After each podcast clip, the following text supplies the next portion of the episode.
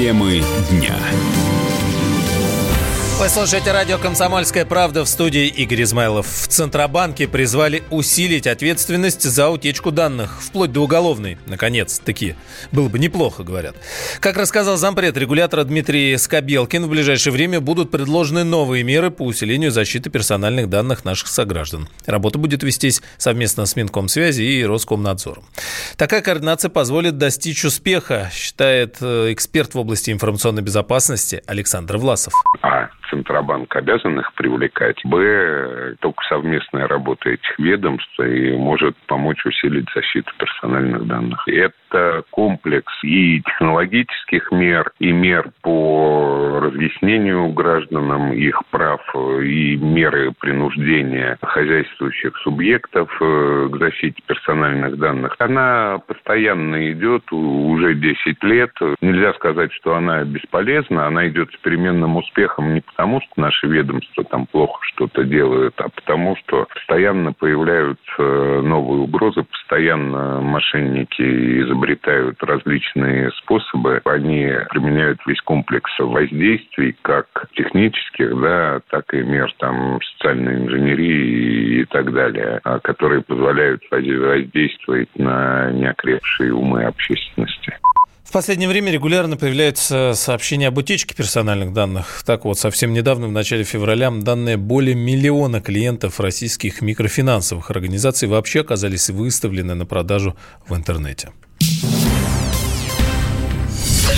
О законах. Ну что, всем работать. Правительство не поддержало идею об обязательном переносе одного из выходных дней на 31 декабря. Ну или тем более, чтобы сделать этот день просто отдельным выходным. Так в Кабмине ответили, что Трудовой кодекс уже содержит норму, которая позволяет переносить выходные на другие дни. Цитата. «В целях рационального использования работниками выходных и нерабочих праздничных дней».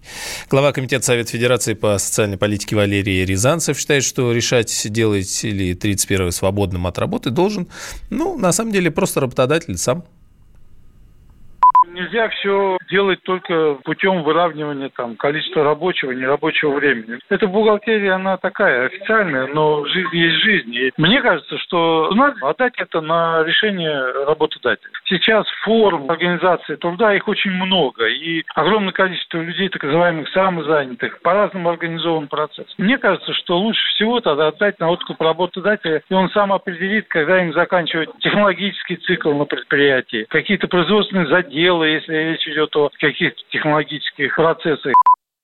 Экономист Павел Кобяк э, считает, что выходной день 31 декабря может положительно повлиять на некоторые сферы экономики. То есть отлично было бы. По данному вопросу я бы, наверное, сказал больше утвердительно, чем отрицательно. Почему? Потому что с точки зрения экономики, да, 31 декабря – это тот день, когда все готовятся к празднику. И в этот день я считаю, что нужно предоставить людям возможность полностью, полноценно приготовиться к празднику. Это очень хорошо и повлияет на экономику. На экономику в какой сфере? Ну, развлекательной сфере, продуктовой сфере, сфере услуг и так далее. Поэтому 31 декабря, на мой взгляд, было бы рационально сделать выходным днем для того, того, чтобы люди спокойно, полноценно подготовились к праздничным дням. Ранее депутаты от ЛДПР предложили передвигать выходные так, чтобы последний день года все-таки был нерабочим, а если он не выходной по календарю. В конце ноября они внесли документ в Нижнюю палату. О технологиях. Apple ограничит поставки айфонов из-за коронавируса. Как выяснилось, фабрики китайских партнеров компании, которая находится в эпицентре распространения инфекции, не могут увеличить темпы производства. Соответственно, это повлияет на отгрузку смартфонов в магазины по всему миру. Кроме этого, компании также столкнулись э, со снижением спроса на свою продукцию. Больше всего это заметно, кстати, именно в Китае, где до сих пор закрыто большинство магазинов. Соответственно, китайцы просто не могут купить ни айфоны, ни другие телефоны. Эта новость только подогреет интерес к телефонам, считает э, доцент кафедры маркетинга Российского экономического университета имени Полихана Ольга Рыкалина. Надо понимать, ни вы, ни я, мы не видим цифр. Здесь ключевое слово ограничено. Можно предположить, что уменьшилось производство по таким-то причинам, да, поэтому, соответственно, произведено чуть меньше, поэтому ограничены поставки, соответственно, и поставляется чуть меньше. Красиво это было привязано к коронавирусу. История такая, что ограничить что-то, поэтому, ребята, вы получите меньше, вообще всегда очень приятный ход. Лимитированные коллекции, лимитированные поставки, это дает возможность создать искусственный искусственный небольшой дефицит и, в общем-то, поднять э, стоимость. Ну а пока Apple терпит финансовые неудачи, их прямой конкурент Samsung, наоборот, усиливает, ну, в данном случае, свои позиции на российском рынке. Компании заявили о готовности устанавливать отечественное программное обеспечение на свои смартфоны перед продажей. При этом Samsung подчеркнули, что у них уже есть опыт установки приложений российских разработчиков на свое устройство. Это, к примеру, известный почтовый сервис Mail.ru и, соответственно, не менее известный поисковик Яндекса. Ведущий аналитик Mobile Research Group Эльдар Муртазин э, считает, что компания устанавливает программное обеспечение отечественных разработчиков на коммерческой основе. Таким образом, сам Samsung зарабатывает деньги, а Яндекс и Mail, ну, просто э, увеличивают число собственных пользователей. Компания Samsung давно предустанавливает различные приложения Яндекса. В этом году этот пакет вырос, и это коммерческие отношения. То есть Яндекс платит за эту предустановку. То же самое касается Мейла. Если говорить о происходящем, то фактически частично вот те требования закона, которые вступают 1 июля 2020 года, они выполняются. Если говорить о том, что другие компании будут следовать этому закону, да, наверное, будут следовать. Просто на CES форум представители Samsung заявили очень простую вещь, что мы готовы к выполнению этого закона, потому что у нас это уже все есть. Это, в общем-то, на коммерческих отношениях построено. То есть Яндекс платит за то, чтобы их софт был на смартфонах Samsung, потому что они от этого получают неплохую конверсию пользователей. Я думаю, что абсолютно прозрачная, понятная история, и здесь нет никаких проблем.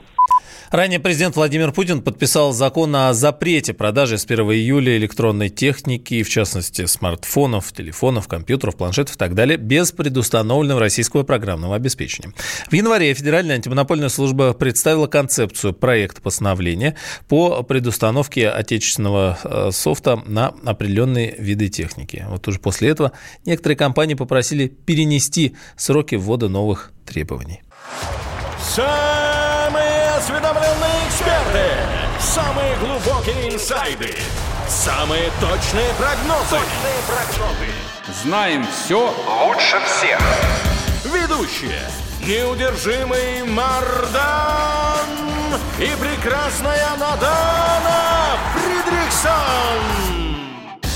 Первая радиогостинная «Вечерний диван» на радио «Комсомольская правда». Два часа горячего эфира ежедневно по будням в 6 вечера по Москве.